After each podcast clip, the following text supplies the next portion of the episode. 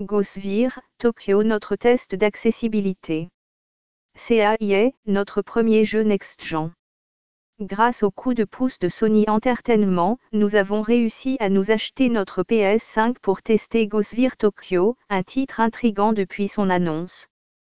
Alors, plongeons au plus vite dans ce monde d'esprit. Type action. Éditeur Bethesda. Développeur Tango Gameworks. Date de sortie 25 mars 2022. Classification 12 ans et plus. Ghostwire Tokyo est un nouvel univers de Tango Gameworks qu'on connaît pour The Evil Within et dont le créateur, Shinji Mikami, n'est autre qu'un des papas des Resident Evil et Devil May rien que ça. Vu l'équipe, on s'attend à de l'horreur et, oui, mais pas de la façon dont s'y attendait. En effet, Ghostwire Tokyo vous met dans la peau d'Akito, un jeune japonais victime d'un accident de scooter à Tokyo. Alors qu'il meurt dans l'accident, il est possédé par l'esprit d'un certain Kaka. Il a à peine le temps de comprendre cette fusion que Tokyo est soudain recouvert d'un étrange brouillard qui fait disparaître tous les humains. Au moins leur corps, puisque ce brouillard laisse leur esprit à la merci d'étranges spectres sans visage qui les collectent pour le compte de leur maître, Anya. On va donc découvrir cet univers étrange, avec une ville peuplée d'esprits errants, humains désincarnés en perdition ou esprits chasseurs bien décidés à éliminer toute résistance. Akito veut sauver sa sœur et Kaka se venger de Anya qu'il semble connaître. Tous deux vont donc devoir trouver des compromis. Ghostwire Tokyo est un jeu d'aventure. Vous allez donc devoir explorer des zones de jeu. Je dis bien zones puisqu'elles sont délimitées par un brouillard mortel. Il vous faudra donc libérer le temple local et fermer le portail par où arrivent ces esprits maléfiques. Cela repoussera le brouillard, ouvrant l'accès aux zones suivantes.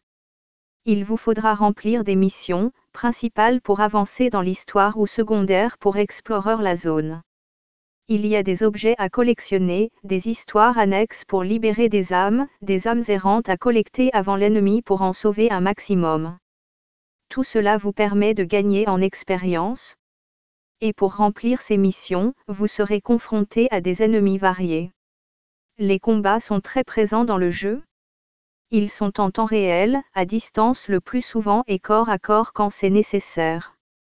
Vous affronterez les hommes au parapluie qui attaquent de loin et de près, les écolières sans tête, oui c'est, particulier, sont surtout corps à corps, il vous faudra les découvrir et maîtriser différentes magies pour vous adapter au mieux à la situation.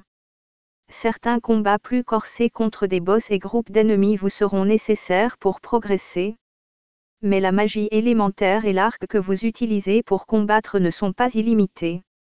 Comme des munitions d'une arme, il vous faudra gérer votre capacité limitée pour ne pas tomber à court en plein combat.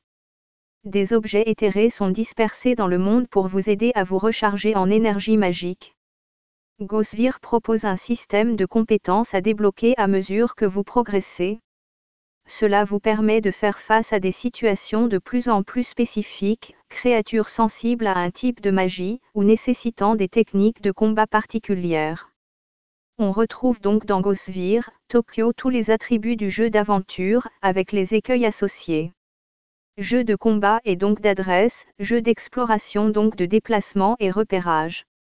Et non des moindres, jeu à zone avec son lot de défis pour débloquer la zone suivante, bien souvent des boss ou vagues d'ennemis.